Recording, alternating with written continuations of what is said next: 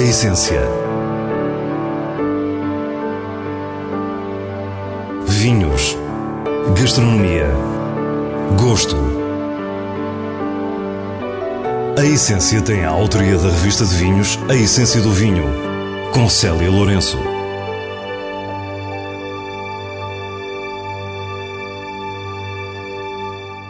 Boa noite. No Douro fomos conhecer a nova fase da vida da Lavradores de Feitoria, que tem uma nova casa. Depois, seduzidos pelo aroma da broa da vinhos a sair do forno, fomos tentar conhecer os seus segredos na padaria Neto. No final da essência de hoje, temos ainda as habituais sugestões semanais e o prazer da leitura nos vinhos de bolso. Fique para o que é realmente essencial. A Lavradores de Feitoria reúne vários produtores do Douro num modelo único que se inspirou no modelo cooperativo, partilha e associativismo, concertados de uma forma moderna, razoável e inteligente, pode ler-se na comunicação do produtor. A história prova que, além de pioneiro, este é um modelo vencedor. Olga Martins, CEO e a cara que desde o início nos habituámos a ver à frente do projeto, fala-nos da filosofia que impulsionou esta união. Nós fomos beber ao espírito cooperativo, fomos tentar ir buscar o melhor que existe no espírito cooperativo, eh, mas sempre com o foco muito empresarial e fazendo as coisas de uma maneira um bocadinho diferente.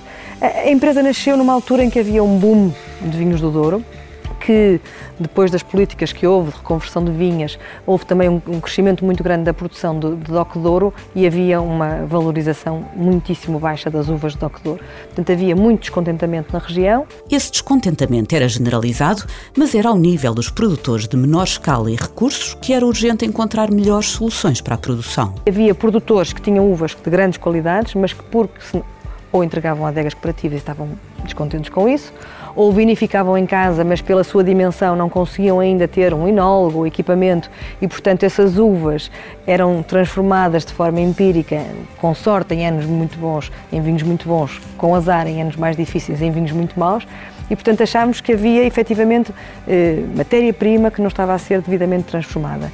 E que isto poderia ser, esta união poderia tornar a empresa com capacidade de lutar sobretudo nos mercados de exportação, eh, de forma diferente e com outro músculo. Em setembro de 2000, é então criada a Lavradores de Feitoria Vinhos de Quinta S.A., que resultou da união de 15 lavradores, proprietários de 18 quintas no Douro.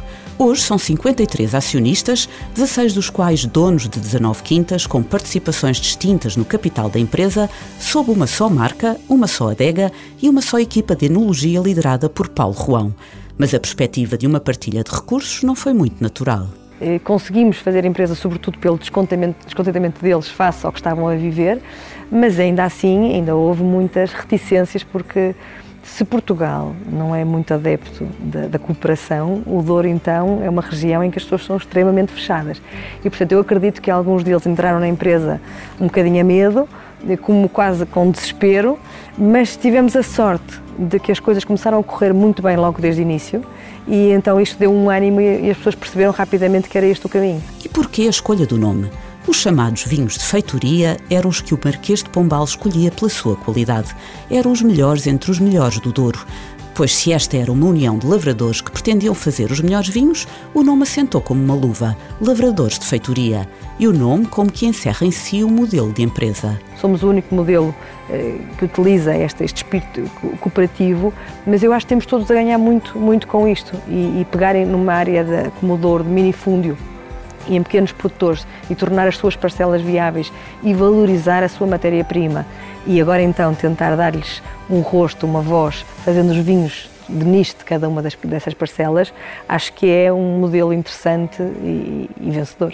E por falar em vinhos de parcela, é fácil perceber que não falta matéria-prima para diversos estilos, com quintas nas três sub-regiões do Douro e mais de 600 hectares de vinha. Olga explica-nos um pouco a filosofia e a lógica do portfólio da Lavradores de Feitoria. Foi uma ideia desde o início da empresa de ter vinhos que representassem diferentes eh, quintas, diferentes origens mas eh, creio que quando a empresa começou houve aqui alguma dificuldade e havia uma, uma uniformização nos estilos dos vinhos de quinta que os tornavam difíceis de vender e de implementar no mercado por si só. E, portanto, fizemos, recuamos um bocadinho, trabalhamos muito bem nos vinhos de lote, que foram realmente as bandeiras da empresa e o que nos fazia, o que nos permitia ir pelo mundo fora com algum volume e com algum músculo afirmar a empresa, mas sempre com o objetivo de trabalhar cada vez mais nichos vinhas específicas, eh, locais, castas. Os vinhos de lote acontecem sob diversas marcas. Lavradores de feitoria, Três Bagos, Gadiva e Cheda. Já os chamados vinhos de terroir, com uma única origem, são os Meruge, Vinha do Sobreiro e Quinta da Costa das Aguaneiras. Temos vindo a acrescentar ao portfólio, eh, só acrescentamos vinhos que, que, em que sintamos que realmente tra trazem algo de novo, algo diferente àquilo que já fazemos. Temos um fio condutor, queremos fazer vinhos bem feitos, vinhos que estão no mercado a preços justos, vinhos elegantes, eh, mas que se imponham pela sua, pelo seu caráter, e, e, de facto isso faz-nos ter um portfólio muito diversificado, o que também é interessante para mostrar que o Douro pode oferecer muito mais do que aquele estilo que as pessoas acham dos vinhos encorpadões e pesados e com tanino. O vinho é muito mais do que isto. É? Já no final da nossa conversa, Olga explica-nos que os nichos, as vinhas, as parcelas encontrarão cada vez mais uma voz, já que o lavrador de feitoria está finalmente a operar em instalações próprias. E a importância deste projeto é imensa. A vários níveis há um lado emocional que para os acionistas é muitíssimo importante. O nosso grupo acionista já tem uma idade média bastante avançada.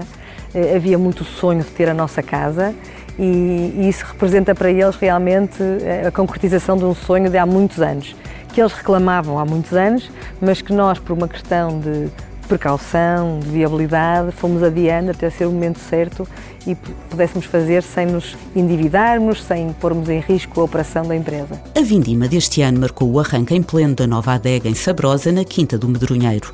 Adega que permite também uma operação de enoturismo cada vez mais consistente.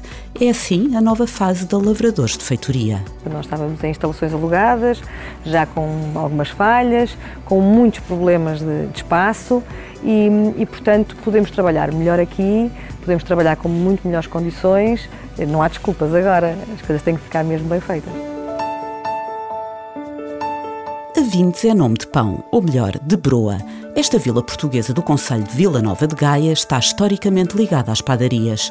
A popular broa de Avintes é um produto secular e poucos resistem a este pão de milho com côdea esquadraçada e cor de âmbar, polvilhada com farinha no seu topo úmida, sápida e compacta, tem uma história de muitos séculos. Minha vintes começaram porque no tempo de Dom Dinis, que é o que está escrito, não é?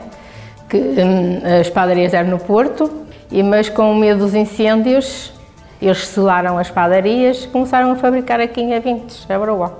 E começou daí o fabrico da broa de Avintes, que já é muito conhecido em todo o lado. Se a pessoa for a qualquer lado e diz que é de Avintes, dizem logo, então é da terra da broa não é? Arminda Neto está à frente do negócio familiar herdado da sogra há 44 anos. Estamos na Padaria Neto, de onde se avista o Rio Douro lá embaixo. O Douro, que era precisamente o caminho que a broa levava para ser vendida na cidade do Porto, pelas mesmas mulheres que a faziam. As mulheres padeiras eram mulheres também de muito trabalho, eram elas quase sozinhas que faziam tudo, eram mulheres rústicas, andavam, antigamente não era como agora, gente agora, ela andava com aquelas roupas pesadas, não é? É mesmo assim. E faziam tudo, era à mão, não é como nós agora, que temos a máquina, era tudo à mão. Era um trabalho muito duro. E depois ainda ia vender o pão também. Ainda ia para o rio, ia do barco. A minha sogra chegou aí do barco para passar para o Porto, para o lado do Porto e vender. E a história resumida é então esta. Na Idade Média, as padarias eram foco de incêndios severos que destruíam parte das cidades e por isso passaram a ter que existir em aldeias periféricas. O rio tinha duas vantagens: o transporte e os moinhos. No Porto foi estabelecido que as padeiras de trigo iam para Valongo e as de milho para Avintes. Do século XIII até hoje, alguma coisa mudou, como ouvimos Arminda Neto explicar, mas o ritual é o mesmo. Ah, isto começa às três da manhã, para acender o forno, a caldeira, também tem uma caldeira que tem água, é água tem que ser a ferver, aquecer o forno que demora duas horas a aquecê-lo. Nessas duas horas, enquanto o forno aquece, trata-se da massa. Um fator que confere sabor à broa de avintes é a farinha que continua a ser moída de forma hidráulica. Quanto à receita, Arminda explica-nos os ingredientes, mas sentimos que fica sempre um pequeno segredo por contar. A broa de vintes é confeccionada com farinha de milho e centeio, e água e sal, não é? E, e não tem conservantes nem levedantes. É uma massa mãe Deviam ter que se juntar à massa para fazer a lebedala. Depois, as broas são tendidas à mão e, com a ajuda de uma pequena tigela, chamada escudela, vai-se dando forma cilíndrica a cada uma delas, uma forma tão original que é uma verdadeira afirmação de personalidade. E o truque para a quase inexistência de côdea é cozê-las muito juntas. Hum, depois mete-se ao forno. Então, da massa pronta, vai para o forno. Do forno, quando está o forno já cheio, tapa-se o forno, é? que é uma massa, restos de farinha, faz-se uma massa, tapa-se, sela-se a porta do forno. Depois disso, deixa-se cozer, 3 horas e meia. A partir das 3 horas e meia, é mais ou menos 9 horas, 9 e meia, quando se tira o pão. E vende-se o pão. Reconhecida como produto tradicional português em 2001, a broa ou boroa, palavras com origem no castelhano borona, que significa pão de milho, tem origens pré-romanas. A dia 20 junta uma imensa popularidade a uma certa mística. Terminamos assim com uma última curiosidade. Ainda hoje, antes de selar a porta do forno, a padeira faz o sinal da cruz, empunha a pá e afirma segundo o rito: Deus te acrescente dentro do forno e fora do forno, como pelo mundo todo. Assim seja. Passamos agora às habituais sugestões semanais do diretor da revista de vinhos, Nuno Pires, escolhidas nos selos altamente recomendado e boa compra da revista. Campo Largo Bical 2020 é um vinho branco da Bairrada, rico de aromas frutados e herbais, com um caráter mineral muito vincado, onde impera frescura e juventude. Com um grande volume de boca, é estruturado, seco, ácido e desafiante, e evoluirá muito bem nos próximos anos. Altamente recomendado. Zafira 2021 é um vinho tinto produzido por Constantino Ramos na região dos vinhos verdes e tem uma cor aberta. A dimensão frutada do aroma é relativamente discreta, dando protagonismo ao lado mais floral e de erva fresca. Tem corpo leve, com acidez tensa e travo herbáceo de grande personalidade. Um tinto com vocação para a mesa e uma boa compra. Nos vinhos de bolso trazemos o terceiro e último volume da História dos Paladares. Depois da sedução e da perdição, a reconhecida autora de romance histórico português, Diana Barroqueiro, traz-nos Redenção. O mesmo rigor de investigação a que nos habituou e a mesma escrita fluida, desta vez olhando para o envolvimento da gastronomia com as diversas artes, com a literatura e com o vinho.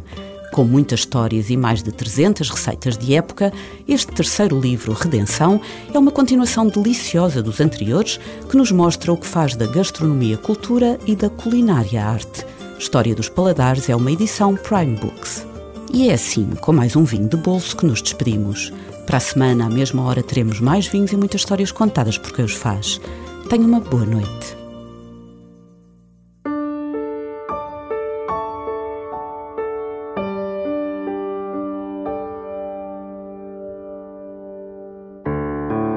Essência. Vinhos. Gastronomia. Gosto. A essência tem a autoria da revista de vinhos A Essência do Vinho, com Célia Lourenço.